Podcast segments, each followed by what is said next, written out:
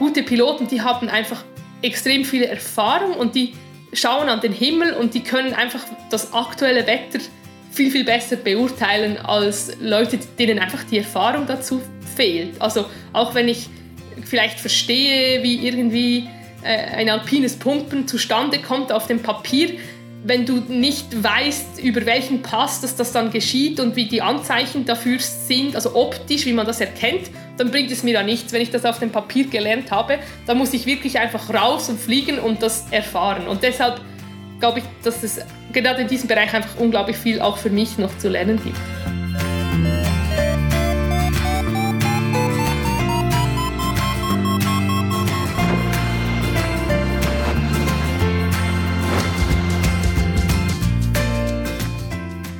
Potsglitz, der Lugleits Podcast. Geschichten aus dem Kosmos des Gleitschirmfliegens. Heute mit Stefanie Westerhaus. Und ich bin Lucian Haas. Das Wetter stellt in der Gleitschirmfliegerei stets die größte Unbekannte dar. Heutzutage kann man zwar im Internet ein halbes Dutzend Wettermodelle studieren, um sich schon im Vorhinein einen ungefähren Reim darauf zu machen, ob wo und wie sicher man an einem bestimmten Tag in die Luft gehen könnte. Doch was einen dann tatsächlich vor Ort erwartet, ist manchmal ganz anders als die Prognose. Wer dann enttäuscht ist und mit den Medienmodellen hadert, dem fehlt vielleicht etwas an Verständnis, wie solche Modelle überhaupt arbeiten. Tatsächlich gehen die Modelle in vielem noch immer recht grobschlächtig zu Werke. Ihre Ergebnisse sind zwar eine tolle Hilfestellung, aber eine, bei der man im Hinterkopf behalten sollte, dass sie eine große Streubreite besitzen. Eine Frau, die das von Berufswegen gut im Blick hat, ist Stefanie Westerhös. Die 30-Jährige arbeitet bei Meteo Schweiz an der Entwicklung von Meteomodellen. Und sie fliegt auch Gleitschirm. Sogar recht erfolgreich. 2022 kam sie auf Platz 4 der Frauenwertung der Schweizer XC-Liga. Bei ihren Flügen bekommt sie regelmäßig zu spüren und zu sehen, wo die Modelle stimmen und wann sie in der Realität an Grenzen stoßen. Vor allem darum geht es in dieser 106. Folge von Potsglitz. Den Umgang mit dem Wetter und der Prognoseunsicherheit. Und warum man viel häufiger bei Mauenvorhersagen in die Luft gehen sollte.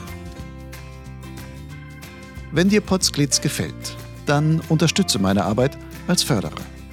Wie das ganz einfach und ohne jede Verpflichtung möglich ist, erfährst du auf der Website meines Gleitschirmblogs Lugleits. Und zwar dort auf der Seite Fördern. Stefanie, sind eigentlich Meteorologen oder Meteorologinnen in deinem Fall die besseren Flieger? Definitiv nicht.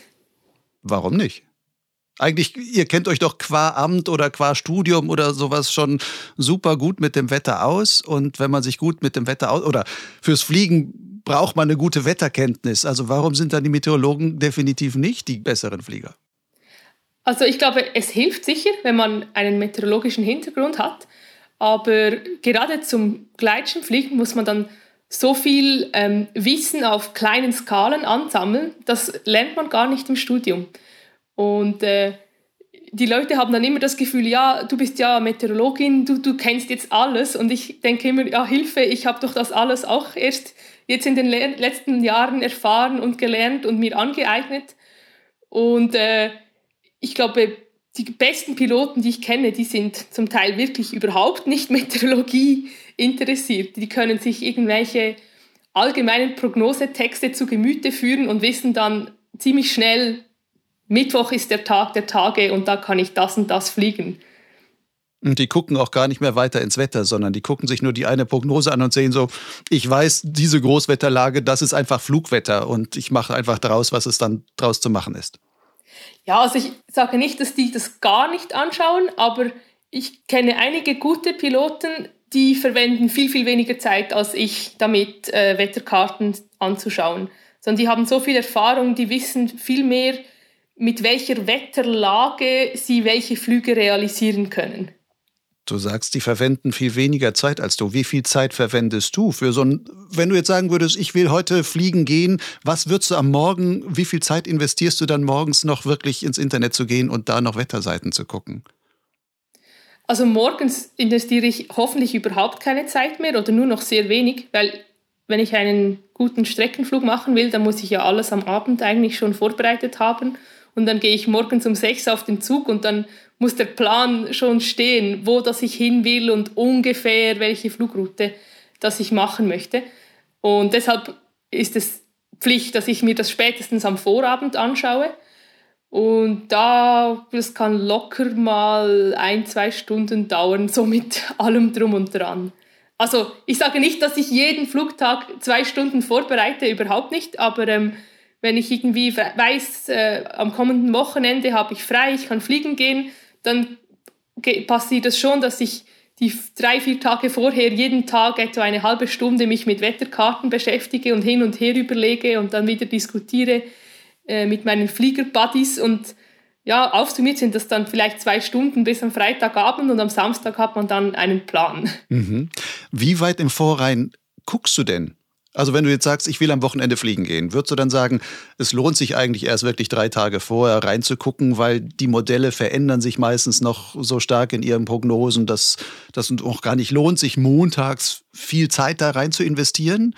Oder guckst du wirklich schon die ganze Woche und fieberst dann auch gewissermaßen darauf hin?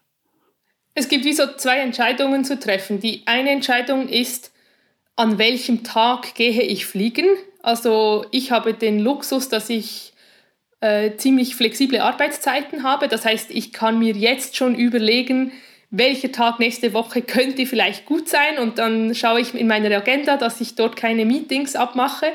Und für das muss ich halt dann zum Teil so vier, fünf Tage im Voraus mich mit dem kommenden Wetter beschäftigen.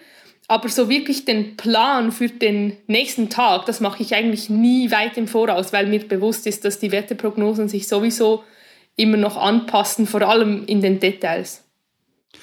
Wenn du jetzt von gestern Abend dich jetzt gut vorbereitet hättest, guckst du wirklich auch wenn du jetzt Beispiel auf die Bahn gehst und dann zum Fluggebiet hinfährst oder mit der Bahn noch nach oben fährst, mit der Bergbahn dann, guckst du denn dann auch nochmal beispielsweise irgendwie ein Satellitenbild an oder guckst dir nochmal reale Wetterstationsmessdaten an, um zu sagen, hey, stimmt das überhaupt mit der Prognose überein, die ich mir gestern Abend da zurechtgelegt habe? Definitiv. Also der, so der Blick auf die Messwerte äh, ist allgegenwärtig. Also ich mache fast alle meine Gleitschirmausflüge mit dem Zug da hat man meist eins, zwei, drei Stunden Zeit, bis man wirklich am Startplatz steht und dann gerade so Messwerte für Wind oder sobald dann die Sonne aufgegangen ist, will man dann wissen, hat es jetzt wirklich Sonne oder ist es immer noch bewölkt. Ähm, da schauen wir oft auf die Apps. Ähm, was ich sicher auch immer wieder anschaue, sind Niederschlagsvorhersagen. Also gerade wenn ein Tag ansteht, an dem viele Gewitter angekündigt sind, dann ist mir bewusst, dass das sich jedes Mal, wenn ein neuer Modelllauf wieder rauskommt, wieder ändert. Und das schaue ich mir dann auch regelmäßig wieder an. Aber am Schluss ist eigentlich fast wichtiger der Blick raus in die Wirklichkeit als dann der Blick auf die Modellwerte. Also sagen wir zum Beispiel, ich will in Fisch fliegen gehen, im Wallis, mhm. und dann ähm, weiß ich ja, ich möchte zuerst äh, gegen Osten das Goms hoch und dann wieder runter und Je nachdem, wie hoch das die Basis dann wird, kann ich noch weiter Richtung Furka oder je nachdem, ob der Grimsel äh, aus dem Berner Oberland schon zu stark ist, muss ich weit vorne schon drehen oder eben nicht. Und all diese Sachen, das kann ich gar nicht im Voraus entscheiden. Also das Modell gibt mir schon ein Indiz, was es sein, oder wie es sein könnte. Hat, muss ich starken Grimseler erwarten oder eher nicht. Aber am Schluss bringt es gar nichts, wenn ich mich dazu zu fest stresse, weil ich weiß es ja eh erst, wenn ich dann dort bin, hat es jetzt diesen 20er Nordwind über den Pass oder hat es den 20er Nordwind nicht. Also was ich fast am meisten anschaue, sind dann schon die Satellitenbilder oder Sonnenscheindauermesswerte, gerade an Tagen, wo es nicht so klar ist, ob es wirklich von Anfang an schön ist. Guckst du auch im Flug nochmal in solche Apps rein oder suchst da nochmal ein Satellitenbild oder ein Regenradar, wo du sagst, hey, ähm, ist das jetzt ein vereinzelt stehendes Gewitter, was ich dort sehe oder zieht das auf mich zu? Also nutzt du solche Informationen auch noch oder sagst du wirklich im Flug, da gucke ich mit den Augen raus und da sehe ich das Wetter und das ist es, was ich dann nur noch beachte? Nein, ganz klar. Ich schaue mir während dem Fliegen zwei Sachen an. Das eine sind Windwerte. Also gerade wenn ich in den Alpen fliege und mit viel Talwind rechnen muss, dann möchte ich wissen, hat es jetzt 10 km/h oder 45 unter mir? Oder wenn ich jetzt über diesen Pass drüber fliege, was erwartet mich dann auf der anderen Seite? Oder eben gerade beim Beispiel vom, vom Grimsel, dann bin ich schon, sagen wir mal, 20 Kilometer vorne dran und dann schaue ich den Messwert an und entscheide dann laufend, also wenn ich, lauf, wenn ich näher komme, schaue ich mir den Messwert immer wieder an, damit ich mir ein Bild machen kann, ist der Pass jetzt schon überspült oder nicht. Also die Windwerte, das sind das eine und das andere sind äh, Radars, Radar, also Niederschlagsdaten. Und zwar also nicht die Stationsdaten, sondern halt wirklich die Radarmessungen. Ähm, ja, an konvektiven Tagen ist es schwierig, finde ich, in der Luft zu sein und um sich herum zu entscheiden, sind das jetzt große Zellen oder kleine Zellen und ziehen die schnell oder ziehen die nicht so schnell und ja, was sich da entwickelt, weil gerade Gewitter sind halt schon etwas, das für uns ziemlich kritisch werden kann, sage ich mal. Da möchte ich weit im Voraus ein bisschen ein Bild darüber haben, wie das da aussieht. Was nutzt du da im Flug für Apps, um solche Sachen zu noch schnell live checken zu können? Ja, ich bin natürlich äh, ein Meteor Schweiz Kind, deshalb schaue ich mir primär die Meteor Schweiz App an. Ähm, da hat es Messwerte für Wind und halt auch ähm, die Radardaten sind dort ziemlich gut aufbereitet. Zusätzlich zur Meteor Schweiz App benutze ich noch Winds.mobi. Das hat ein Kollege aus dem Jura erarbeitet. Der sammelt einfach alle möglichen Windmessungen und stellt die auf einer Karte dar. Da hat es viele so Holfui-Stationen in der Schweiz oder auch ja, private Geräte, die irgendwo aufgestellt wurden. Das hat, da, dort hat es sicher viel mehr Messwerte noch drauf als auf der Meteo Schweiz App.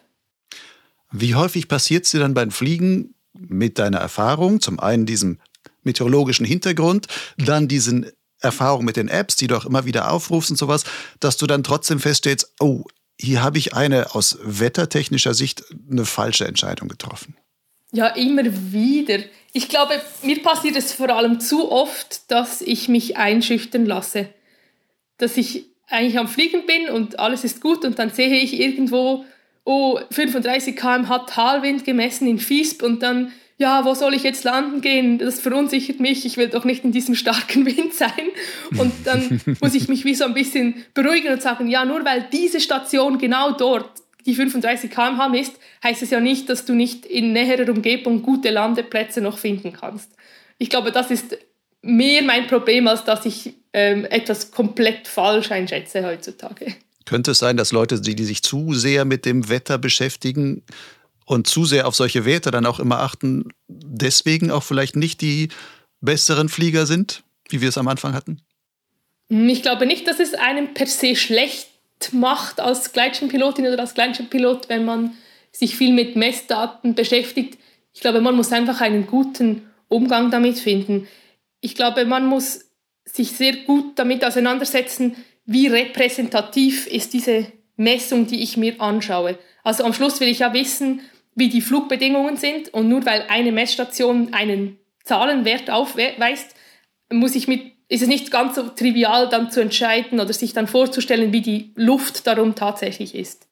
Was war denn so bisher dein, ja, im Grunde dein größter Fehler bei der Wettereinschätzung in deiner Fliegerkarriere? Ganz klar ein Ereignis, da habe ich mich mal wirklich schlimm getäuscht. Äh, das war im Jahre 2017 oder so. Mhm. Ja, da war ich ein halbes Jahr in Innsbruck, äh, habe dort an der Uni ein Praktikum gemacht. Und in Innsbruck gibt es ja die Nordkette zum Fliegen. Und das ist jetzt nicht so der Ort, wo man einfach jeden Tag noch etwas fliegen kann, weil es hat ja noch den Flugplatz und ähm, das Tal selber ist jetzt auch nicht bekannt als äh, Friede, Freude, Eierkuchen Fluggebiet. Aber ähm, so im Februar wollte ich dann einen Schirm testen von AirDesign. Die haben dort in der Nähe ihre Produktionsstätte. Ähm, ich habe gar nicht so weit weg davon gewohnt. Ich war dann mit dem Fahrrad unterwegs, bin da in, zu ihnen gefahren, habe mir einen Schirm ausgeliehen, bin dann mit dem Fahrrad zurück und dann an der Nordkette hoch zur Seegrube und ich wollte ja nur einen Abgleiter machen. Mhm. Und dann hatte ich ähm, nur noch mein kleines ähm, Hike-and-Fly-Gurtzeug dabei und dann hatte ich sogar noch vergessen, die Karabiner mitzunehmen, mit denen ich meinen Notschirm befestige normalerweise. Und ich hatte mir dann noch überlegt, ja, soll ich jetzt den Notschirm einfach in den Rucksack packen, weil ich mache ja nur einen Abgleiter, was kann da groß schief gehen? Und dann habe ich gedacht, ah nein, das mache ich jetzt trotzdem nicht. Und dann habe ich den Notschirm so ganz mühsam in die, in die Karabiner gehängt, wo ich auch sonst schon drin hänge. Also das war nicht wirklich ein, ein gutes Setup. Und dann habe ich ähm, geschaut auf die Messwerte in der Umgebung. Es hat vis-à-vis -vis von der Seegruppe den Patscherkofel.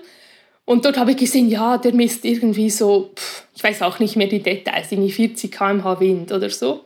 Und ich wusste schon, es hat tendenziell Südwind angesagt äh, für diesen Tag.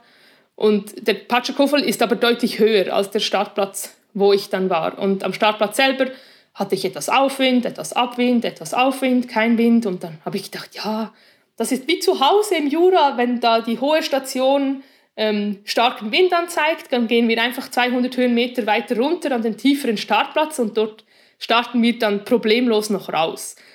Und was dann passiert ist, ist, ich bin da gestartet ähm, und rausgeflogen und zuerst äh, war ich noch erfreut darüber, dass mein Variometer gepiepst hat, weil ich hatte etwas Angst, ob es wirklich zum Landeplatz reicht. Einfach, ich war ja noch nie dort unterwegs.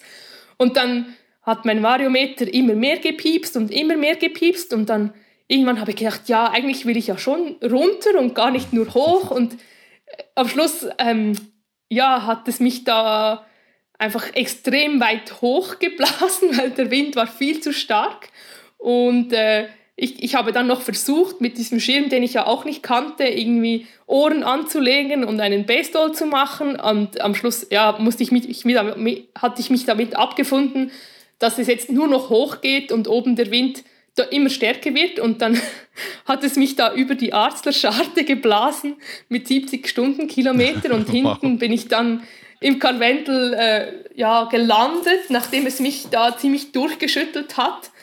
Und äh, ich, ich bin dann, also es war eben Februar, ich bin dann hinten dran mit irgendwie einem Puls von 300 gelandet und fr äh, froh am Leben zu sein. Und äh, am Schluss musste ich dann noch den Hubschrauber anrufen, weil es hatte sehr viel Schnee und dann, ich hatte dann, als ich dann gelandet war und mal geparkt und mich ein bisschen beruhigt, habe ich dann meine Kollegen an der Uni angerufen, so du, ähm, kann ich da rauslaufen? Ich bin da hinten, irgendwie im Karwendel, so dort und dort. Und er hat gemeint, nein Steffi, das geht nicht. Entweder rufst du den Hubschrauber oder ich rufe den Hubschrauber, das ist viel zu gefährlich. Und dann hat mich da der Polizeihubschrauber geholt und quasi an der Uni vorbeigeflogen, am äh, Flughafen Innsbruck abgesetzt und dann bin ich dann äh, pünktlich aufs Mittagessen zurück in, äh, an, bei der Arbeit gewesen. ja, und da also das, dieses Ereignis hat mich definitiv auch geprägt für meine späteren Flüge, weil ich habe das, ich habe wirklich die Situation komplett falsch eingeschätzt. Also dass diese Annahme, dass der Wind ja auf dem Patschkofel stärker ist, aber der Patschkofel auch höher und dass ich dann da problemlos noch rausstarten kann, äh, das hat halt überhaupt nicht gestummen. Und auch viele Jahre nachher hatte ich damit zu kämpfen, dass ich zum Teil Angst habe in der Luft, wenn ich irgendetwas erlebe, dass ich mir aus meteorologischer Sicht nicht ganz 100% erklären kann, weil ich dann immer wieder gedacht habe, hui, vielleicht bin ich jetzt wieder in dieser Situation, wo ich denke, A ist der Fall, aber eigentlich ist B und B wäre ganz ungünstig für, mein, für mich jetzt in dieser Situation. Mhm. Also so dieses, Ereignis, dieses Erlebnis, dass ich mal etwas ganz, ganz falsch eingeschätzt habe, das hat mich noch lange begleitet. War dir das auch in gewisser Weise peinlich, weil du sagst, ich Meteorologin, ich hätte das eigentlich besser einschätzen müssen? Ja, vielleicht ein wenig, aber am Schluss sage ich ja immer, ich meine, ich habe zwar ein Studium gemacht in Meteorologie und Klimatologie, aber das ist schon sehr weit weg davon, von dem Wissen, das man sich aneignet, wenn man Gleitschirmfliegen geht. Also ich habe Vorlesungen besucht, da geht es um Chemie in der Stratosphäre und irgendwie klimatologische Indizes, aber ähm, man lernt an der Uni nicht, äh, wie man so kleinskalige Meteorologie in situ beurteilt. Welche Schlüsse hast du denn für dich aus diesem Erlebnis gezogen?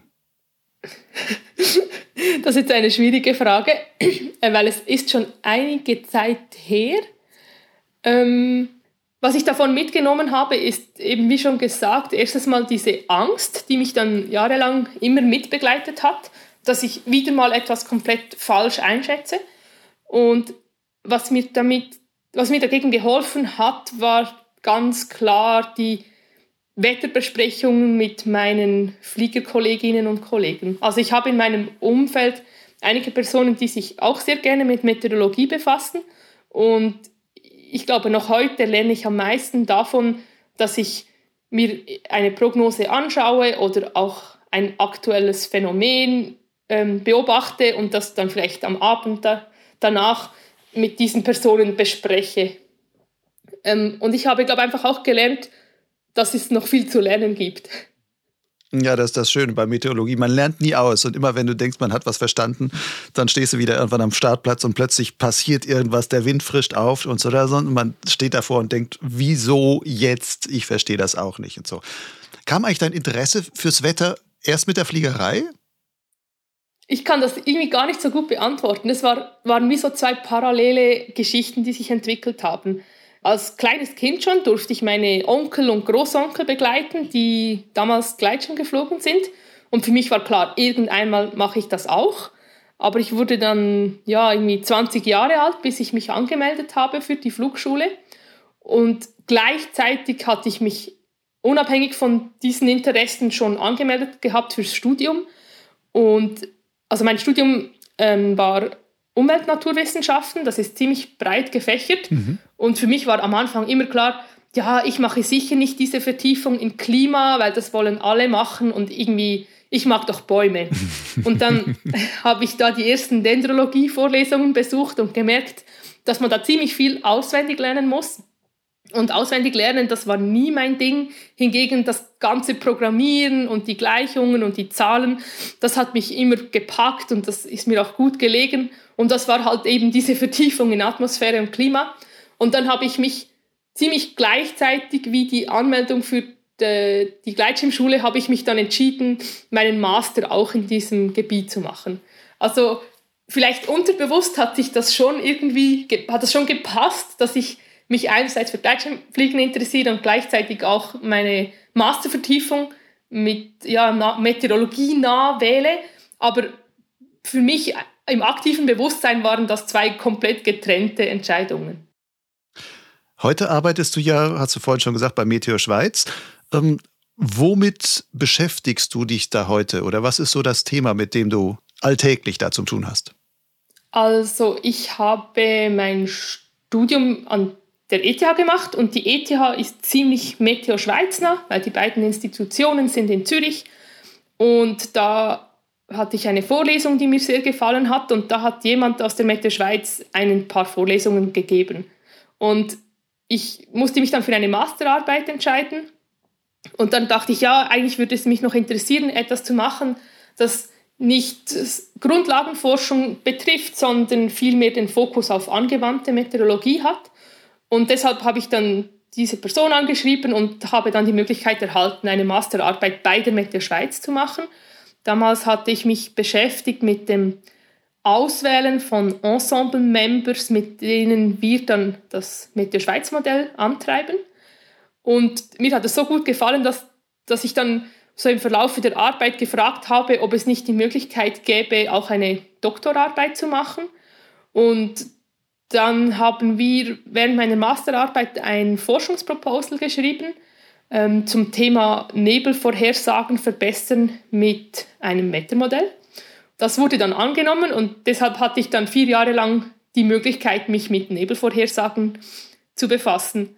Und das Thema Nebel, das war eigentlich nicht mein Vorschlag, sondern das war der Vorschlag meines Betreuers, weil er hat gewusst, dass Nebelvorhersagen etwas ist, das die Meteo Schweiz äh, herausfordern wird in der Zukunft oder wo sie halt noch ein ein großes Manko haben, sagen wir mal, oder die Modelle haben zurzeit sehr oft Mühe, akkurate Nebelvorhersagen zu machen.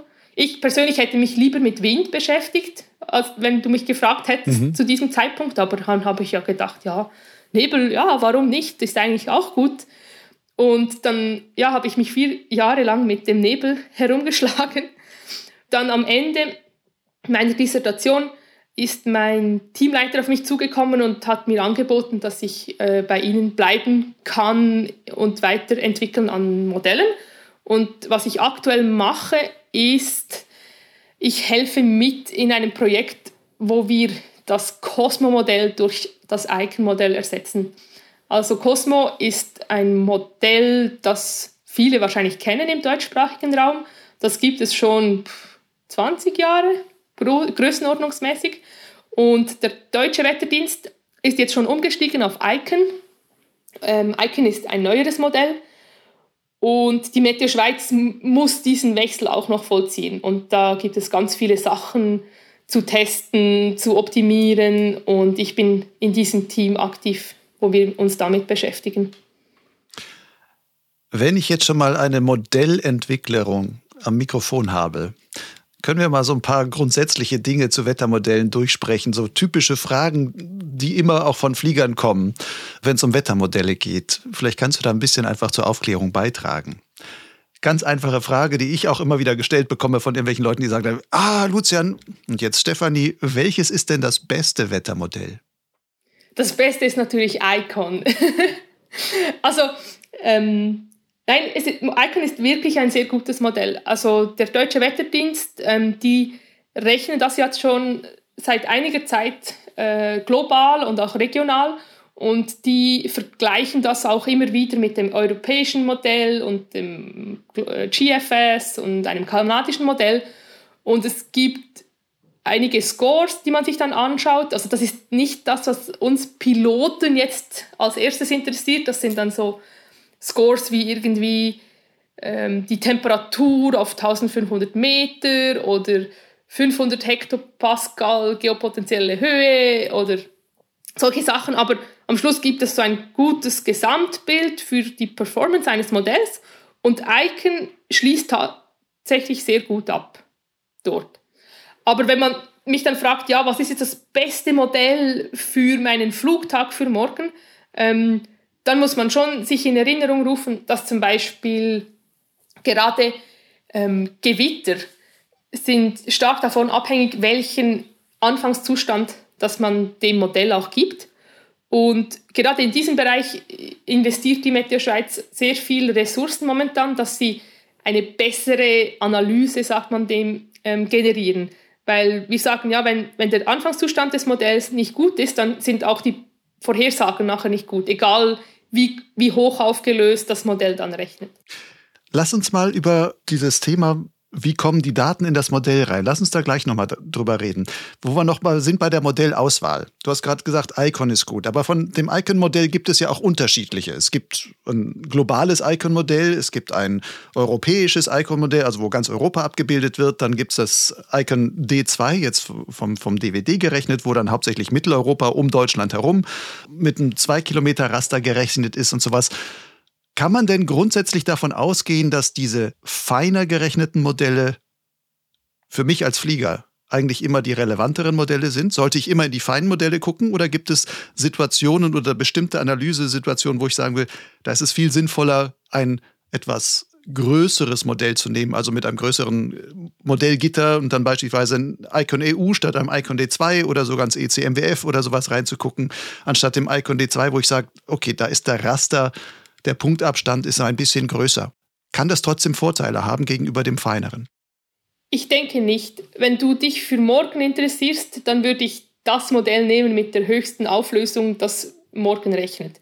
Weil gerade Icon D2 ist ja ein regionales Modell, also das deckt nicht den ganzen Globus ab, aber die, die Randbedingung, die kommt vom globalen Icon. Mhm. Also das heißt, jegliche Informationen, die du im globalen Icon findest, die werden dann eingespiesen ins, ins, ins besser aufgelöste Modell.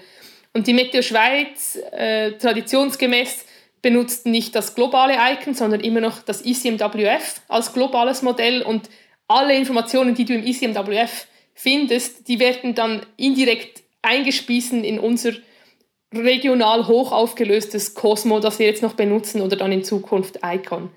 Ähm, deshalb ich glaube nicht, dass man da wirklich einen Mehrwert rausholt, wenn man sich die Zeit nimmt, für einen Tag wie morgen oder übermorgen noch die grob aufgelösten Modelle anzuschauen.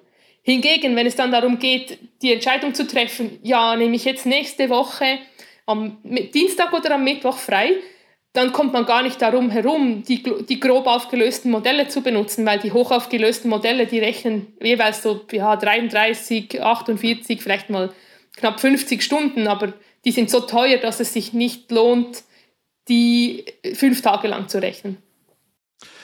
Wenn du jetzt weit in den Voraus guckst, sagen wir sieben Tage voraus, sagst du dann immer noch, da ist Icon, das kommt, glaube ich, gerade so an die Grenze von, von dem Icon EU-Modell zumindest, da gucke ich noch rein oder da nehme ich dann auf jeden Fall ein ECMWF-Modell als das große europäische Modell, was da vielleicht die besten Daten liefert? Persönlich hängt das von mir eigentlich fast gar nicht wirklich vom Modell ab, sondern einfach, welches Modell ist für mich einfach verfügbar in den Grafiken, die ich gerne anschaue. Und gerade wenn wir darum, darüber diskutieren, wo will ich in sieben Tagen nach heute fliegen gehen, dann muss man sich schon auch bewusst sein, dass die Vorhersage Genauigkeit sehr tief sein kann, je nach Wetterlage. Und dann lohnt es sich vielleicht schon zwei oder auch drei Modelle anzuschauen, aber dafür nicht im Detail.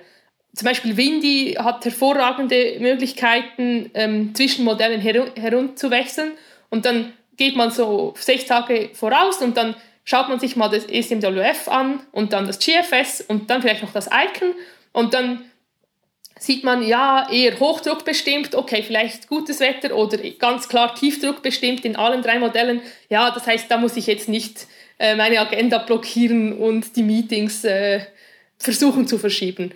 Ich glaube, Leute, die nicht so viel mit Modellen zu tun haben, die sind etwas zu modellgläubig. Die, die können zum Teil zu wenig einschätzen, wie groß eigentlich die Ungenauigkeit wird, sobald man mehr als drei, vier Tage in die Zukunft rechnet. Wann ist wirklich quasi Würfeln angesagt? Ab welchem Tag? Kann man das vereinfacht sagen?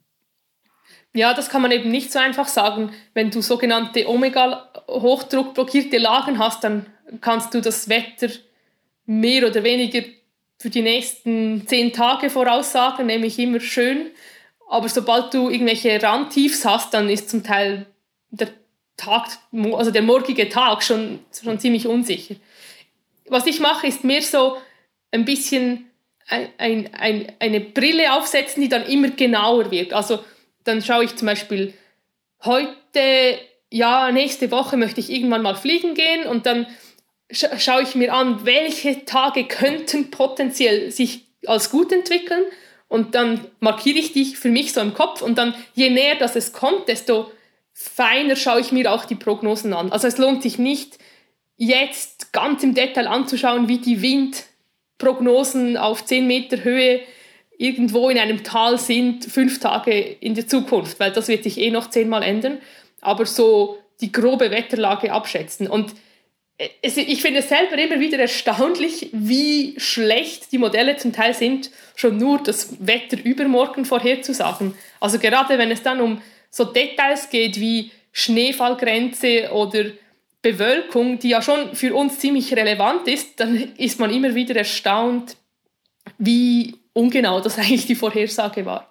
Und es ist mir auch immer wieder passiert, dass ich irgendwie wusste, ja, diese Woche stehen gute Flugtage an und dann konnte ich zum Beispiel nur am Mittwoch frei nehmen und dann habe ich mich irgendwie damit abgefunden, ja, ich gehe jetzt am Mittwoch fliegen und dann so Montag, Dienstag kommen dann die anderen in, in irgendwelchen Chatgruppen und sagen, ja, aber Donnerstag sieht viel besser aus im Fall. Und dann ich so, so etwas enttäuscht und so, na, nein, jetzt kann ich am Donnerstag gar nicht frei nehmen. Ja, ich mache mach ich halt den Mittwoch. Und dann hat sich nachträglich herausgestellt, dass der Mittwoch der viel bessere Flugtag war, weil am Donnerstag irgendwann ein bisschen Bewölkung reingekommen ist. Ich glaube, es ist wichtig, dass man sich damit befasst, wo und wann könnte ein guter Flugtag entstehen, aber man darf sich dann nicht zu sehr von den Prognosen beeinflussen lassen, sondern immer so ein bisschen in Szenarien denken. Also einen Plan A für ein optimales Szenario und einen Plan B vielleicht, wenn es etwas zu viel Wind hat und einen Plan C und dann einfach unterwegs schauen, was man daraus machen kann. Weil eben die Modelle sie sind gut, aber es gibt auch vieles, das sie wirklich überhaupt nicht beherrschen. Also ein Beispiel, äh, was ich irgendwie noch eindrücklich finde, sind zum Beispiel all diese Hara-Staublagen. Also ich meine, jegliche Modelle, die wir normal anschauen, die haben keine, die berücksichtigen Sahara-Staub, welcher von, von aus der Sahara zu uns transportiert wird, nicht. Und es gibt andere Modelle, die genau das anschauen, aber wenn wir dann überlegen, was das für uns für Auswirkungen hat, es gibt Tage, die, die schreien nach 300 Kilometern und dann hat es einfach dichteste Zirren und, und es geht, geht vielleicht schon zum Fliegen, aber am Schluss muss man sich dann eingestehen, dass der Flugtag auf dem Modell, das man angeschaut, im Modell, das man angeschaut hat, viel, viel besser äh, ausgesehen hat als gedacht, einfach weil eben die, der Sahara-Staub nicht berücksichtigt wird. Warum werden solche Sachen da nicht einfach in solche Modelle mit reingenommen, wenn man weiß, dass sie dann zwischendurch so wetterprägend sein können? Weil das, ich meine, die, die Wetterdienste kriegen das ja auch mit und die sagen dann ja auch manchmal, ja, jetzt kommt hier Staub und dann kann es halt viel dunstiger und sonstiges sein. Aber die Modelle selber geben ja immer noch die viel optimistischere Prognose dann entsprechend aus. Kann man nicht einfach solche Staubprognosen in solche Modelle einfach integrieren? Also die Arbeiten dazu, die sind am Laufen, aber gerade der Sahara-Staub ist einfach nicht ganz so einfach reinzukriegen, weil damit der Sahara-Staub aus der Sahara bei uns im regionalen Modell landet, muss er ja auch im globalen Modell schon drin sein. Und ein globales Modell zu rechnen ist sehr, sehr teuer. Und Sahara-Staub ist etwas, das ist sehr, sehr klein. Also das ist auf einer Skala, das ist nie aufgelöst. Und deshalb lohnt es sich dort auch nicht primär das mitzurechnen. Und wenn der Sahara-Staub im globalen Modell nicht drin ist, kann er auch bei uns gar nicht erst landen. Und also wenn man sich vorstellt, wie Wolken im Modell dargestellt werden, dann wird einem schon bewusst, dass Sahara-Staub zwar nice to have wäre, aber e-, eben noch etwas Zukunftsmusik, weil also Modelle aktuell sind ziemlich doof, wenn es um Wolken geht. Die wissen einfach, meine Gitterbox, die ist vielleicht ein Kilometer lang, ein Kilometer breit und 40 Meter hoch. Da hat es Wasser drin, oder kein Wasser drin. Also die wissen, es hat 0,4 Gramm pro Kubikmeter Wasser oder keines. Und dann gibt es noch so eine, man sagt dem Parametrisierung oder eine Darstellung für ähm, subkristalige Wolken. Also man versucht dann noch so eine Annahme zu treffen, basierend auf Temperatur und Feuchtigkeit, wie viele, sagen wir mal, Kumuli das es haben könnte. Aber wir sind weit davon entfernt, dass wir in unseren Modellen mit Tropfenanzahlen rechnen. Also das ist etwas, das wird in der Forschung schon gemacht und wenn man irgendwie etwas ganz im Detail anschauen will, dann gibt es Modelle, die eben berücksichtigen Wolkentropfenanzahlen und die Verteilung, sind es kleine Tropfen oder große Tropfen, aber unsere operationellen Modelle, die wissen einfach, es hat Wasser oder es hat kein Wasser und es hat so viel Wasser. Und diese Gitterbox ist ja riesig. Und wenn du dir dann überlegst, das müsste jetzt noch, du müsstest jetzt noch den Sahara-Staub haben und der Sahara-Staub müsste dann irgendwie noch Kondensation von Wasser an diesen Staubpartikeln auslösen, das ist etwas, das, das geht noch lange, bis das wirklich im Detail abgebildet ist. Meteo Schweiz ist ja eine der wenigen Wetterdienste weltweit, die auch ein sehr, sehr fein aufgelöstes Wettermodell rechnen. Das Cosmo 1 mit einem Kilometer Modellgitterabstand. Für mich stellt sich da immer die Frage, okay, jetzt habt ihr so ein schön fein aufgelöstes Modell. Aber es gibt ja nicht alle Kilometer eine Wetterstation, um mir jetzt diese Daten zu liefern, die ich in das Modell überhaupt einspeisen kann, um zu sagen, das sind meine Ausgangsdaten, mit denen ich losrechne. Wie kommen eigentlich diese letzten Endes wahrscheinlich doch ziemlich groben Anfangsdaten, die man hat. Wie füllt man da so ein feines Modell entsprechend mit auf? Äh, das ist wirklich eine komplizierte Wissenschaft. Also ich selber arbeite nicht in der sogenannten Datenassimilation, aber das ist eines der Themen, wo die Meta Schweiz sehr viele Ressourcen investiert, weil genau das ist ja die Krux. Man hat eine komplexe Orografie, einige Messstationen und muss einen möglichst genauen Anfangszustand erreichen. Und ähm, was gemacht wird, also man hat all diese Messungen, man hat zwei Meter Temperatur, ähm, zwei Meter Feuchtigkeit, Bodendruck, dann hat man ähm, vor allem die Radiosondierungen mhm. und dann wird wie eine Stunde Modell gerechnet ähm, und dann korrigiert man diese eine Stunde Modelllauf mit die, all diesen Daten und dieser korrigierte Modellzustand, das ist dann der Anfangszustand für meine operationelle Vorhersage. Und es ist schon noch eindrücklich, eigentlich mit wie, wie wenigen Daten, dass man trotzdem einen ziemlich guten Modellzustand hinkriegt. Aber das beruht schon auch darauf, dass die physikalischen Gegebenheiten, die sind ja größtenteils richtig abgebildet. Also das Verhältnis zwischen wie viel Feuchtigkeit kondensiert bei dieser gegebenen Temperatur, das ist etwas, das ist richtig implementiert. Da müssen wir nicht darüber diskutieren. Es ist dann halt mehr auch die, ja, gerade die, die Schwierigkeit, dass man all diese Messungen richtig auch lokalisiert, also dass man sich dann überlegt, ja, diese 2 Meter Temperatur in FISP zum Beispiel, wie wirkt sich die dann auf aus das Temperaturprofil im benachbarten Tal, aber auf einer Höhe von 3000 Meter. Also das ist schon, das, das, das, die ganze Maschinerie dahinter, das ist ziemlich ausgeklügelt und auch ziemlich komplex und ist auch ziemlich ressourcenintensiv. Aber wenn man das überblicksmäßig mal betrachtet, was würdest du denn sagen? Wie viele von diesen Daten, die dort reinfließen, sind letzten Endes eigentlich nur geschätzte Daten oder nur interpolierte Daten, weil man sagt, okay, ich habe zwei ähm, sieben Kilometer entfernte Wetterstationen und alles, was dazwischen passiert, da habe ich trotzdem noch fünf Punkte dazwischen liegen und denen weise ich dann einfach mal etwas zu. Ich glaube, es werden viel weniger Messdaten aktuell assimiliert, als man zunächst meint. Also zum Beispiel die, die 2 Meter Temperatur und Feuchte, die wurde vor gar nicht allzu langer Zeit gar nicht berücksichtigt. Und eigentlich einen sehr großen Einfluss haben die Radiosondierungen, die dann halt ein vertikales Profil geben und dann halt schon auch, auch die physikalischen Gegebenheiten, also einfach schon nur die Tatsache, dass die Sonne, sagen wir mal, um 7 Uhr 00 aufgeht und dann um 19 Uhr untergeht und die Sonne hat ja immer die gleiche Energie, die dann ins, die auf den Boden einwirkt und all diese Prozesse, die sind ziemlich dominant und die kann man auch richtig darstellen.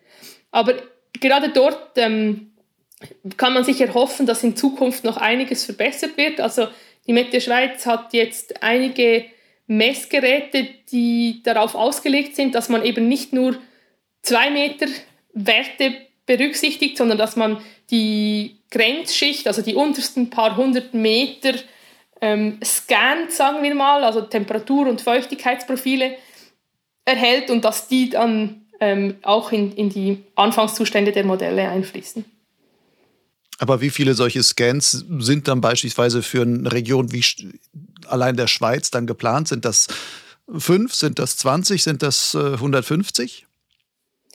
Ja, eher, eher fünf von der Größenordnung her. Also wir haben in der Schweiz eine Radiosondierung, die ist in Payen und dann werden die Radiosondierungen der umliegenden Länder mit berücksichtigt und jetzt seit noch nicht allzu langer Zeit werden ähm, Profildaten von diesen sogenannten Mikrowellenradiometern berücksichtigt und die stehen dann zusätzlich noch in Grenchen und Schaffhausen und auch in Payen. Und gerade so im inneralpinen Raum haben wir noch keine solchen Geräte, die assimiliert werden, weil es eben sehr kompliziert ist, dass man dann das Modell nicht schlechter macht, als es eigentlich vorhin schon war. Wenn man sich das so vorstellt, als Otto Normalpilot und so denkt, denkt er, hm, da habe ich jetzt eine Radiosondierung, vielleicht drei äh, noch Mikrowellen, was auch immer, wie du es gerade genannt hast, ähm, die auch noch nach oben gucken und mir solche Daten liefern. Und jetzt rechnen die mir auf einen Kilometer genau das Wetter schön oder schlecht oder was auch immer. Klingt auf den ersten Blick so, dass man denken würde, es ist ja, man muss ja sich schon glücklich schätzen, dass die das dann in irgendeiner Weise treffen. Ja, das ist schon so. Also aktuell schauen wir uns gerade in, äh, mit Masterstudierenden ähm, ein paar äh, Gebirgsmeteorologiefälle an und es war zum Beispiel spannend zu sehen, dass wir einen Modellauf starten, ähm, sagen wir mal am Mittag und dann läuft er zuerst durch die Nacht und dann simulieren wir den darauffolgenden Tag. Und die Nacht selber wurde ziemlich schlecht simuliert. Also die, es gab äh, Kaltluftseen in den alpinen Tälern und die wurden völlig unterschätzt von den Modellen. Aber sobald dann die Sonne kommt und die Talwinde äh, quasi angeworfen werden, dann stimmen dann die Beobachtungsdaten und die Modelldaten wieder viel besser überein. Und das ist das, was ich vorhin gemeint habe mit die grundlegenden physikalischen Gegebenheiten werden von solchen Modellen schon richtig dargestellt. Also, dass du Sonne hast und dann hast du eine Erwärmung des Bodens und der führt dann dazu, dass du ein, ein Tiefdruck, also ein, ein Hitzetief hast über den Alpenraum und das saugt Luft aus an aus den umliegenden Ländern. All diese Prozesse kannst du ziemlich gut reproduzieren, auch auf einem relativ quasi grob aufgelösten Raster. Und auch wenn du dann im Detail den Kaltluftsee in der Nacht nicht richtig dargestellt hast oder eben die Messung nicht da war, um diesen Kaltluftsee zu korrigieren oder so, weil die, quasi die, die groben bestimmenden Prozesse richtig dargestellt sind, sind dann auch die Prognosen gar nicht allzu schlecht. Eine Sache, die Meteorologen heute auch viel machen, das hast du auch vorhin schon erwähnt, sogenannte Ensembles, wo dann Wettermodell rechnet mit unterschiedlichsten Ausgangsdaten, also so kleinen Veränderungen und dann rechnen wir einfach mal sieben Läufe, zehn Läufe, 30 Läufe oder sowas durch und gucken uns die parallelen Lösungen an, wie stark die streuen. Das machen aber die Wetterdienste, um daraus so ein bisschen auch abschätzen zu können, wie sicher ist das, was wir den Leuten eigentlich erzählen. Wenn ich jetzt aber beispielsweise Windy nutze oder sowas, kriege ich ja immer nur einen Lauf davon präsentiert. Ich kriege ja nie Ensembles in Windy dargestellt, um abschätzen zu können, okay, der zeigt mir jetzt Regen, aber ist das jetzt vielleicht nur in diesem einen Lauf gewesen und in zehn anderen Läufen wäre es trocken? Sowas kriege ich nicht zu sehen. Gibt es irgendwie eine Möglichkeit, wo ich als Nutzer von Windy oder von, von anderen Sachen, wo ich immer nur so einzelne Modellläufe kriege, trotzdem abschätzen kann, wie wahrscheinlich ist das, dass das auch so kommt? Ja, die Verbreitung von Ensemble-Informationen ist wirklich ähm, erschreckend schlecht, würde ich mal sagen. Das ist sicher auch eine etwas politische Diskussion, weil immer so die, der, nicht so der Konsens herrscht, wie, was darf man den Nutzerinnen und Nutzern zeigen, damit sie nicht überfordert sind. Ähm, zum Beispiel auf der Meteo-Seite des Schweizerischen Hängegleiterverbands haben wir einige Produkte gezeigt, die von der Mette Schweiz stammen, wo eben diese Modellunsicherheiten abgebildet sind.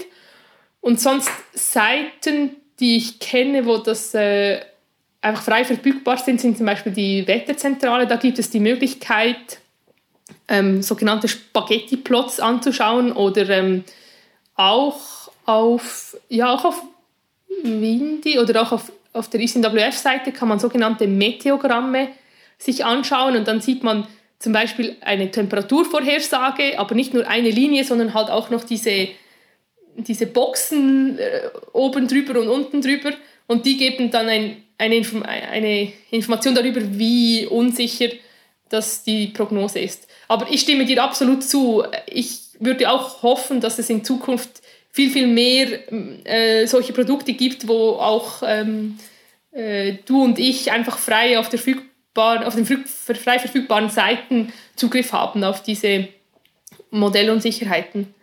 Und wenn man sich zum Beispiel die Meteo Schweiz App äh, zu, zu, zu Gemüte führt und sich da Punktprognosen anschaut, dann sieht man, dass es da effektiv solche Unsicherheitsbalken hat seit noch nicht allzu langer Zeit. Also die Meteo Schweiz versucht das laufend ähm, einzuführen, dass eben diese Modellunsicherheit wiedergegeben wird. Aber mir ist schon auch bewusst, ich meine, die Temperaturunsicherheit äh, vier Tage im Voraus an, einer Punkt, also an, an einem einzelnen Punkt, das hilft mir jetzt nicht abzuschätzen, ob dieser Tag jetzt ein guter oder ein schlechter Flugtag ist, weil die 2 Meter Temperatur sagt mir am Schluss nichts darüber aus, ob jetzt die Bewölkung so eintrifft wie im Hauptlauf, den ich sehe, prognostiziert oder eben nicht. Also da sind einfach wirklich ist noch ein, ein Aufholbedarf, würde ich sagen. Eine Sache, die ich gerne mache, ähm, wenn ich morgens, deswegen hatte ich auch vorhin mal gefragt, was du morgens nochmal checkst oder sowas, dass ich, wenn ich morgens ins Wetter gucke, auch nochmal mir, mir so angucke, relativ grob auch, also Europa-Aufrufe beispielsweise in Windy und mir dann das aktuelle Regenradar an, aufrufe, mir angucke, wo läuft da gerade der Regen, mir auch ein aktuelles Satellitenbild aufrufe, wo sind da aktuell diese Wolken Und das vergleiche ich dann mit den jeweiligen Modellprognosen. Also switch dann einfach mal zwischen Regenradar und Regenprognose für die genau gleiche Zeit um, um dann zu sehen, okay, liegen die halbwegs kongruent übereinander oder gibt es da große Unterschiede? Auch um einfach zu sagen, hm, das sind jetzt so ein großer Unterschied. Eigentlich kann ich diesen Modelllauf für den heutigen Tag, zumindest für den nächsten halben Tag, wahrscheinlich wenig trauen, weil irgendwie hängt der Modell, das Modell zwei Stunden hinterher oder ist zwei Stunden voraus oder was auch immer, um danach auch so ein bisschen zu entscheiden, welches Modell ist vielleicht den aktuellen Tag das Interessante. Ja, einfach das Abchecken des, der realen Ist-Situation mit dem für mich vielleicht für den Tag am besten passenden Modell, wo ich sage, der bildet die aktuelle Wetterentwicklung gerade am besten ab. Hältst du sowas für sinnvoll? Ja, garantiert. Also ich jetzt persönlich schaue mir dann selten fünf verschiedene Modelle an am Morgen von dem Tag, wo ich eh schon unterwegs bin. Ähm, aber was ich dann schon mache, ist, dass ich eben, ich habe vom Vorabend noch im Kopf, wie die Prognosen für heute ausschauen. Dann gehe ich mit dem Zug irgendwo hin und ich sehe, ah, es hat noch viel mehr Wolken als erwartet oder uh, es hat irgendwie runtergeschneit oder es hat viel, also gerade auch viel mehr Regen als erwartet, kann auch ein ziemlicher Thermikdämpfer sein. Ähm, und das lasse ich dann einfach so einfließen in meine heutige Tagesplanung. Also ich bin dann nicht so, dass ich meinen Flugtag jetzt komplett ähm, über den Haufen werfe. Also dann bin ich ja schon unterwegs und ob jetzt das Modell A oder das Modell B besser war, ist dann gar nicht mehr so entscheidend für meinen Flugtag, aber ich, ich nehme das einfach zur Kenntnis, ah, du hast, heut, du hast gedacht, heute so und so und Basis so und so. Aber ja, es hat jetzt viel mehr geregnet als, als erwartet. Vielleicht musst du damit rechnen, dass du einfach ein, zwei Stunden später in die Luft kommst als erwartet. Und ob das dann ein Modell richtig hatte oder nicht, ist dann gar nicht mehr so relevant, weil ich bin ja dann schon über diesen Punkt heraus, wo ich die Modelle anschaue, sondern ich bin schon viel mehr, sagen wir mal, im Nowcasting-Bereich. Und das ist definitiv auch einer der Punkte, wo ich ähm, ganz viel zu lernen habe, obwohl ich ja auf dem Papier eine ausgebildete Meteorologin, Klimatologin bin. Also das ist wahrscheinlich das, was ich gemeint habe mit, ja, die, die, die, die ausgebildeten Meteorologen sind gar nicht zwingend die besten Piloten, weil gute Piloten, die haben einfach extrem viel Erfahrung und die schauen an den Himmel und die können einfach das aktuelle Wetter viel, viel besser beurteilen als Leute, denen einfach die Erfahrung dazu fehlt. Also auch wenn ich vielleicht verstehe, wie irgendwie äh, ein alpines Pumpen zustande kommt auf dem Papier, wenn du nicht weißt, über welchen Pass dass das dann geschieht und wie die Anzeichen dafür sind, also optisch, wie man das erkennt, dann bringt es mir ja nichts, wenn ich das auf dem Papier gelernt habe. Da muss ich wirklich einfach raus und fliegen und das erfahren. Und deshalb glaube ich, dass es gerade in diesem Bereich einfach unglaublich viel auch für mich noch zu lernen gibt. Also beobachten und analysieren und richtig einschätzen. Wie häufig machst du für andere das Wetter, also die Wetterprognose, dass du sagst, Leute, wir gehen heute fliegen und ich erkläre euch mal, was, was uns heute zu erwarten hat? Erstaunlich selten. Also mein Vater, der fliegt auch und der will regelmäßig wissen, ob es jetzt morgen fliegt am Hausberg oder nicht. Und er kommt dann immer mit, ähm, mit dem Meteo Blue Meteogramm, weil da sieht man ja so schön, wie die Wolken sind und, und dann schaut er einfach den, den, den Gitterpunkt von unserem Hausberg an und sagt dann, ja, es hat da Südwestwind, das passt, da kann ich heute fliegen gehen. Und ich sage so, nein, du kannst heute nicht fliegen gehen. Hast du nicht die, die anderen Karten angeschaut? Ich meine, es kann schon sein, dass genau an diesem Gitterpunkt das Meteo Blue Modell etwas Südwestwind vorhergesagt hat. Aber wenn du dir die grob die große Karte anschaust, dann siehst du, dass es einfach viel zu viel Wind hat und viel mehr West als Südwest und das kannst du heute nicht bringen. Also für ihn schaue ich zum Teil Wetter an und dann äh, organisiere ich äh, mittlerweile zweimal im Jahr für den Schweizer Hängegleiterverband zusammen mit Gabriela Jakober ein XC Liga Frauenweekend und dort ist es auch so meine Hauptaufgabe, dass ich entscheide, wo gehen wir fliegen und vielleicht wann und dann versuche ich auch ein Meteo-Briefing zu halten. Aber ich muss sagen, ich habe extrem Respekt vor Leuten, die Wettkampftasks organisieren und managen und dann für hunderte von Piloten Entscheidungen treffen, wann starten, welche Flugroute, Briefing, Debriefing. Also das ist, äh, das ist ziemlich nervenaufreibend, wenn man dann nicht nur für sich selber äh, verantwortlich ist, sondern plötzlich für andere. Bist du denn bei solchen Sachen dann extra vorsichtig? Also merkst du dann, dass du denkst so, hm, ich bin mir nicht so ganz sicher, ich würde ja vielleicht fliegen gehen, kann das dann vielleicht noch einschätzen, ich gucke mir das an, aber von den 30 Frauen, die vielleicht bei dir bei so einem Weekend dabei sind, da haben vielleicht nicht alle so viel Wettererfahrung wie du. Viele fliegen vielleicht schon viel, andere fliegen noch nicht so, so viel, haben diese Erfahrung noch nicht, können bestimmte Wetterentwicklungen, die man mit Erfahrung sofort erkennen kann. Da fehlt denn diese Erfahrung, um das sofort zu erkennen. Also, dass du dann auch sagst, im Grunde mache ich dann eher ein sehr vorsichtiges, also ja, sehr vorsichtige Wetterprognose, um die Leute zu sagen, geht lieber früher landen, als dass da irgendwie was passiert? Mhm. Also das, das ist ganz klar. Ähm, ich versuche einfach möglichst transparent alles mitzuteilen, was ich mir selber auch überlege. Also wir hatten vor zwei Jahren, eineinhalb Jahren äh, ein Flieger Fliegerinnen-Weekend im Wallis in Fiesch und es war angekündigt, dass es Südwind geben wird. Ich hatte das Gefühl, es geht zum Fliegen, aber man muss sich ähm, einfach laufend auch Messwerte anschauen, damit man nicht plötzlich überrascht wird, dass der, der Wind gedreht hat im Tal und plötzlich viel zu stark ist. Und ich habe das dann einfach auch so präsentiert. Und am Schluss haben sich dann zehn entschieden, den Schirm im Tal zu lassen und die haben dann eine Wanderung gemacht.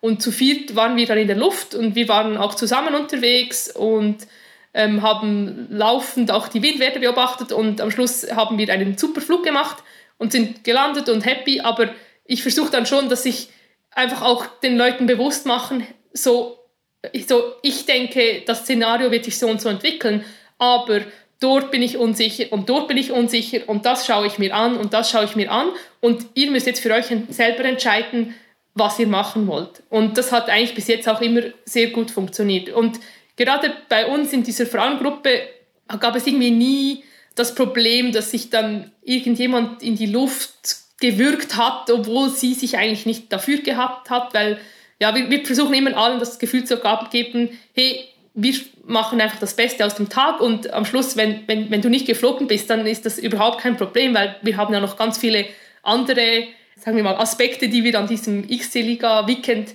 miteinander anschauen. Und ob jetzt du heute noch diese zehn Minuten geflogen bist oder nicht, das ist dann wieder der kleinste Aspekt davon. Hast du den Eindruck, gerade bei solchen Fla Frauentreffen, wo dann die Frauen untereinander sind, gehen die dann auch also haben Frauen ein anderes Gefühl für das Wetter als männliche Flieger? Ich, ich, glaube nicht, dass man ein anderes Gefühl hat für das Wetter, aber ich glaube, es zeichnet sich so ab, dass so im Durchschnitt, sage ich mal, Frauen einfach etwas vorsichtiger und zurückhaltender unterwegs sind als die Männer.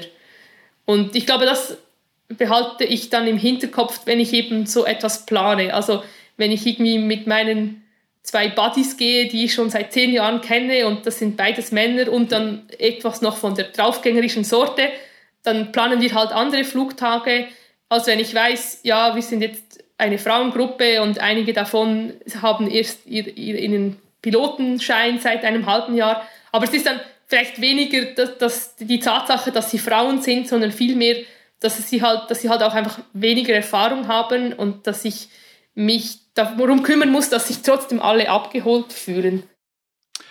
Machen wir noch einen letzten Themenwechsel. Hat auch ein bisschen noch mit Wetter zu tun. 2019 warst du mal Ersatzsupporterin bei Kriegel Maurer bei den X-Alps. Hast du da für ihn auch die Meteoprognosen dann gemacht? Ähm, sehr, sehr wenig. Also die, die Leute, die mich dann gefragt haben, ja, wie bist du da dazugekommen? Hast du für ihn Wetter gemacht? Die, die denken immer, ich sei da den ganzen Tag mit Wetterprognosen beschäftigt gewesen. Aber eigentlich habe ich alles andere gemacht. Ähm, also eben, ich war da Ersatzsupporterin, weil sein ursprünglicher Zweitsupporter hat sich kurzfristig verletzt und ähm, ich hatte schon Erfahrung im Supporten von so langen Hiking-Fly-Rennen. Und ja, was man halt dann so macht, ist, man muss primär immer schauen, dass man mit dem Auto am richtigen Ort steht. Und dann muss man schauen, dass es immer genug zu essen hat. Und dann muss man als drittes schauen, dass die Kleidung möglichst gewaschen und getrocknet ist, dass, dass er immer seine Lieblingsschuhe wechseln kann.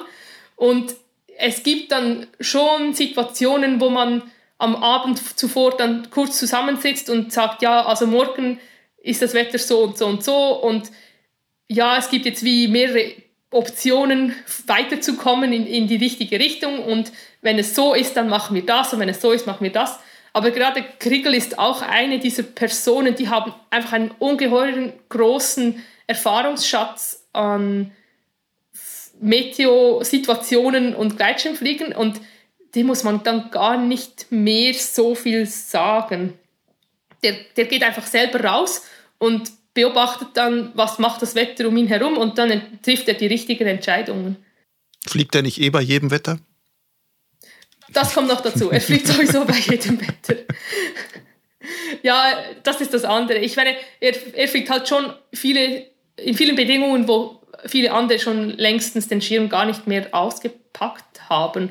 Und was ich dann als meteorologisch versierte Supporterin beitragen kann, ist, dass ich A, halt im, Ta im Tagesverlauf schon mich etwas mehr mit dem Wetter beschäftigt habe und dann kann ich ihm am Abend zeigen, okay, schau, morgen ist das und das und das relevant und dann schaut er sich selber nochmal das im Detail an. Und was ich auch sicher etwas im Griff habe, ist, ich weiß, wo kann ich, während er unterwegs ist, vielleicht Gewitter im Auge behalten. Also dann war mal ein gewitteriger Tag und dann haben wir am Morgen abgemacht, ja, behalte du, du, du die Gewitter im Auge und gib mir zwischendurch ein Update. Aber ähm, im Großen und Ganzen ist Triegel auch jemand, der eigentlich gar nicht groß bevormundet werden will, sondern seine Entscheidungen selber treffen möchte. Und das heißt, auch als Meteorologin ist man eigentlich mehr dazu da, dass man einfach etwas, die Informationen schnell aufbereitet und nicht wirklich dann sagt, so musst du machen und so musst du machen. Das braucht er auch gar nicht. Du warst ja auch mal bei den X-Peer als Supporterin mit. Hast du da dann mehr Wetter gemacht? Das war ja nicht für Kriegel, sondern, ah, wie heißt er noch? Äh, Fabian Umbricht. Genau. Ja, so halb. Also Fabian ist halt ein Spezialfall, weil er ist selber Meteorologe und er ist im Gegensatz zu mir tatsächlich im Prognosedienst aktiv. Also ich selber muss ja auch immer wieder trainieren, Vorhersagen anzuschauen und dann Flugentscheidungen zu treffen. Und er macht das in seinem Beruf tagtäglich. Das heißt, er selber ist eigentlich mehr der Profi als ich, äh, wenn es darum geht, ähm, Wetterprognosen zu erstellen. Und deshalb, ich habe da schon auch mitgeholfen, aber er ist dann auch der, der das selber anschauen möchte und dann selber entscheiden wird, was, was er denkt, was am nächsten Tag anfällt.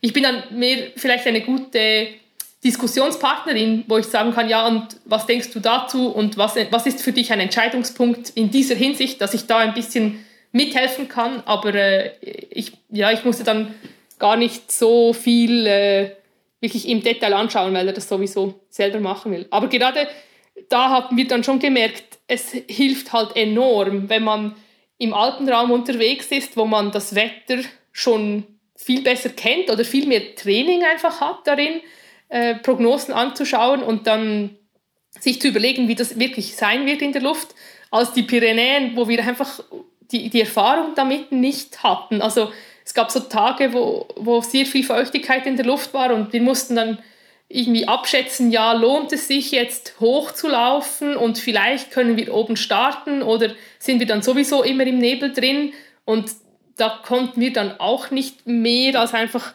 die Modelle anschauen und am Morgen rausgehen und hoffen. Und was vielleicht uns dann zugute kommt, im Gegensatz zu Personen, die äh, weniger Erfahrung mit Modellen haben, ist, dass wir zumindest wissen, dass die Modelle das nicht im Griff haben.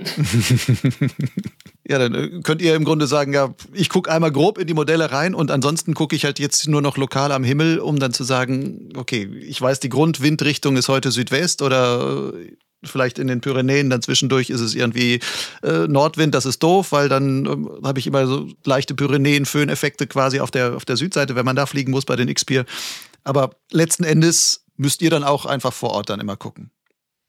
Richtig, also wir machen dann nicht in dem Sinne den Fehler, dass wir sagen, ja, aber meine App sagt im Fall, dass wir erst ab 1700 Wolken haben und unser Startplatz in der Nähe ist auf 1600, das geht sicher, weil wir sind uns einfach bewusst, dass die Chance vielleicht 50-50 ist, dass es geht und dass wir uns im Voraus schon überlegen müssen, was ist Plan B, wenn, wenn es jetzt eben nicht so aufgeht, wie wir gedacht haben. Also einfach so ein Gefühl für die Unsicherheit der Modelle zu haben, hilft dort sicher. Aber wie gesagt, wenn wir jetzt äh, in den Pyrenäen zu Hause wären, hätten wir vermutlich mit weniger, äh, mit weniger Wettermodell beobacht, äh, hätten wir vermutlich mit weniger Wetterkarten anschauen besser einschätzen können, wie das tatsächlich wird, einfach weil man viel mit Erfahrung machen kann. Wenn du zum Fliegen gehst, gibt es sowas wie ein Wunschwetter oder ein Lieblings- oder Lieblingswetterbedingungen, wo du sagst, die möchte ich auf jeden Fall haben? Oder kommt es bei dir auch so vor, dass du sagst, hey, ich bin ja wetterinteressiert. Ich freue mich auch, wenn das Wetter eben keine die super XC-Bedingungen hat, aber etwas, wo man sagen kann, da kann ich was Neues lernen oder was ausprobieren oder da muss ich einfach lernen, mit diesen vielleicht nicht so optimalen Wetterbedingungen entsprechend zurechtzukommen.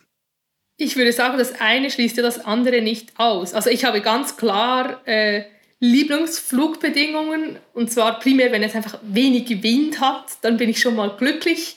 Also keine Unfälle, wie man wird über die Nordkette gespült und also grundsätzlich ich bin nicht so ein Talwind-Fan oder ich bin, ich, bin zum Teil heute noch überfordert, die Talwinde richtig einzuschätzen, weil mein Heimfluggebiet ist der Jura und da gibt es das einfach nicht in dem Ausmaß wie in den Alpen.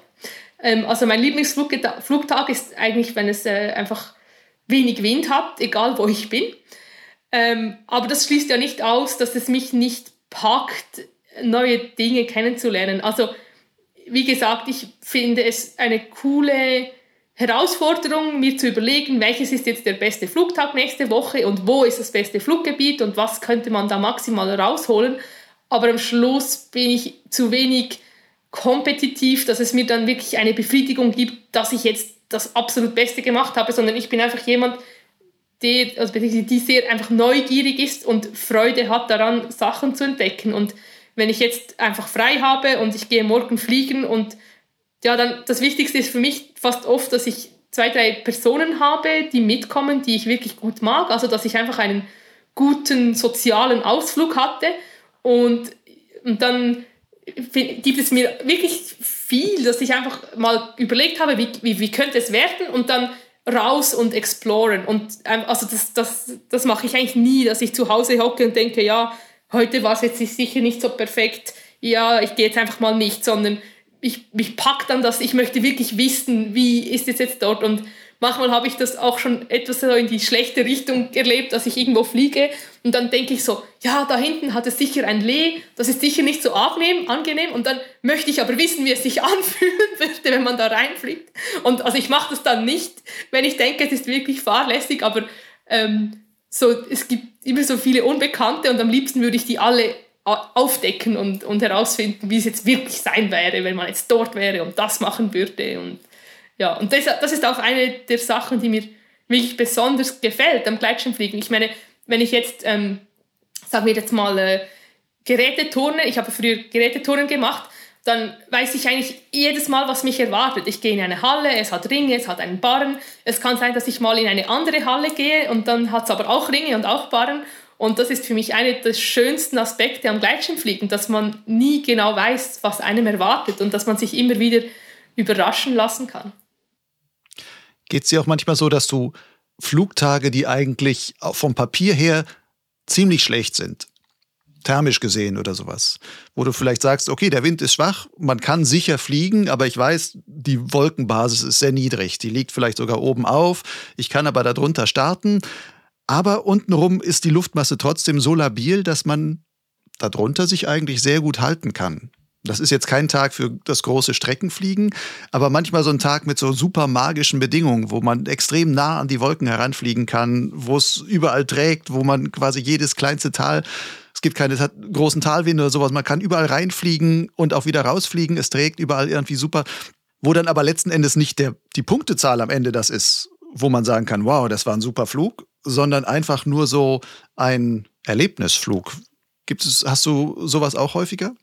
Ja, immer wieder. Also, so wie du es jetzt beschrieben hast, das tönt ja schon äh, fast perfekt für einen Flugtag, weil klar, es gibt die Tage, wo es ganz offensichtlich ist, dass es gut geht für weite Streckenflüge, aber äh, gerade persönlich finde ich es oft schwierig, wenn ich dann an einem guten Flugtag irgendwie nach vier Stunden am Boden stehe, dann nicht unzufrieden zu sein. Also dann muss ich halt heimfahren und irgendwie sehe ich, dass alle anderen noch besser fliegen und länger fliegen und ich wäre doch auch gerne noch in der Luft. Und ich habe schon, schon noch oft erlebt, dass ich einfach frustriert bin. Und, und jetzt so die Tage, die du, du jetzt beschrieben hast, das sind ja eigentlich die besten Tage, um dem entgegenzuwirken, weil du hast dann null Erwartungen und hast trotzdem einfach reine Freude am Fliegen selbst. Und ähm, das brauche ich zwischendurch, so für die Seele.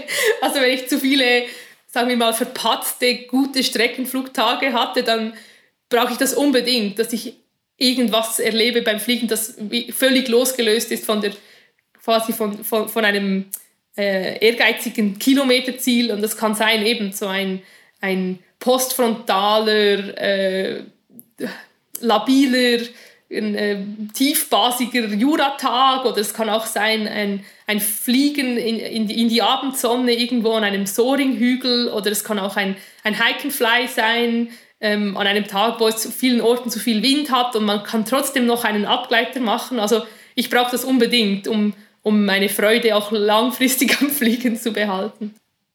Sind wir dann aber, wir Flieger, wir gucken immer nach dem tollen Wetter, nach dem oder das, was wir als gutes Flugwetter dann entsprechend einschätzen. Nehmen wir uns nicht viel zu häufig die Möglichkeiten zu solchen Erlebnissen, weil wir immer zu gutes Wetter eigentlich haben wollen? Und bei den nicht so tollen Wetterbedingungen wo man zwar sagen kann, vom Wind her ist es noch sicher zu fliegen, deswegen, und wenn es nur ein Abgleiter wird, aber zu sagen, diese Wetterbedingungen, die teste ich auch einfach mal aus. Und da gehe ich trotzdem fliegen, auch wenn es von der Papierform her suboptimal oder sogar relativ schlecht aussieht. Aber wo man gerade dann diese, die Magie des schlechten Wetters in positiver Hinsicht dann mal ähm, zwischendurch erleben kann. Ich glaube, das ist ein guter Punkt, den du hier machst, weil wenn man so in dieser Streckenflugszene unterwegs ist, dann sieht man halt immer die guten Flüge von den Top-Pilotinnen und Piloten und das will man auch erreichen und dem eifert man nach.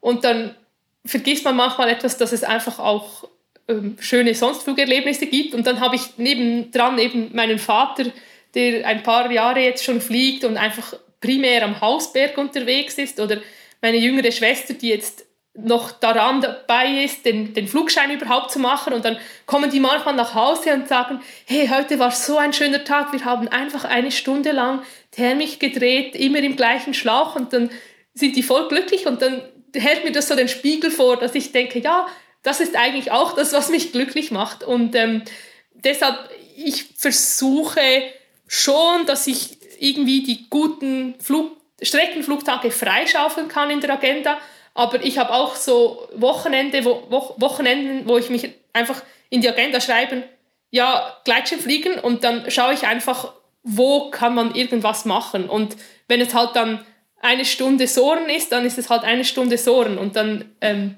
bin ich trotzdem glücklich. Also ich, ich, ich bin selber dann auch zu wenig ehrgeizig, dass ich mich nur auf die guten Streckenflugtage fokussiere. Und ich, ich behaupte auch, ich bin viel zu wenig gut. Also wenn man schon seit 20 Jahren Strecken fliegt und nur noch ganz wenige Flugtage zur Verfügung hat, weil irgendwie familiäre und berufliche Verpflichtungen, dann verstehe ich schon, dass diese Personen sich halt die fünf besten Tage im Jahr heraussuchen. Aber ich fühle mich selber noch als unglaublich äh, kleines Flugküken und für mich ist es auch wichtig, dass ich bei vielen Bedingungen rausgehe und austeste und meinen Schirm kennenlerne und, und die Umgebung kennenlerne und das macht mir auch einfach wirklich Spaß. Bist du mit dem Wetter über die Zeit demütiger geworden? Definitiv. Also das, eben der, das Erlebnis da an der Nordkette, das hat mich schon ziemlich eingeschüchtert. Und das hat mich ja, sicher demütiger gemacht. Aber gleichzeitig habe ich auch gelernt, dass man einfach mal rausgehen soll und schauen muss. Also Kriegel ist so ein, ein gutes Beispiel für das. Also gerade in den Hike-Fly-Rennen sowieso. Das kannst du ja nicht ändern, dass du jetzt von A nach B musst. Und dann musst du einfach raus und das Beste draus machen. Und was ich schon gelernt habe über die Jahre, vor allem im Hike Fly, ist, dass es meistens doch noch irgendwie besser fliegt, als man zunächst erwartet hat. Und deshalb ähm, habe ich auch so Tage, wo ich mich dann gar nicht stundenlang mit dem Wetter beschäftige, sondern ich weiß, morgen irgendwie so Wind, so Bewölkung, es ist sicher nicht top. Ähm, ich gehe jetzt einfach mal dorthin, wir machen ein Hike and Fly und dann machen wir das Beste draus. Und ich sage jetzt mal, in 80 Prozent der Fälle fliegt man besser, als man eigentlich zunächst gedacht hat. Das heißt, wir unterschätzen im Grunde meistens auf Basis der Prognose die realen Flugbedingungen. Vielleicht nicht die realen Flugbedingungen werden unterschätzt, aber vielleicht die Möglichkeiten, die einem sich bieten würden, auch wenn die Flugbedingungen so sind, wie die Modelle sie sagen. Also nur weil es bewölkt ist, heißt es ja nicht, dass es per se keine Thermik hat. Es gibt immer wieder Tage, da kann man sehr gut immer wieder aufdrehen, obwohl gar nicht so viel Sonneneinstrahlung am Boden angelangt.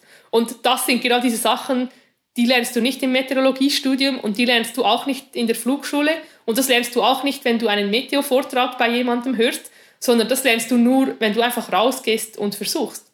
Und ja, ich sage mir dann immer, ich finde es auch gar nicht so schlimm, wenn ich mal irgendwo was versucht habe und dann sage, ja, jetzt bin ich halt heute nicht geflogen, weil es hatte wirklich zu viel Wind. Aber dafür hatte ich eine gute Freundin dabei und wir hatten einen tollen Tag zusammen. Und dass wir da nicht geflogen sind, das ist dann ein Punkt, aber dafür haben wir uns eine Stunde über das Wetter unterhalten und etwas gelernt und eine gute Zeit miteinander gehabt. Und ich finde, das ist ja dann auch Teil meines positiven Gleitschirmsporterlebnisses, auch wenn der Flug selber gar nicht stattgefunden hat.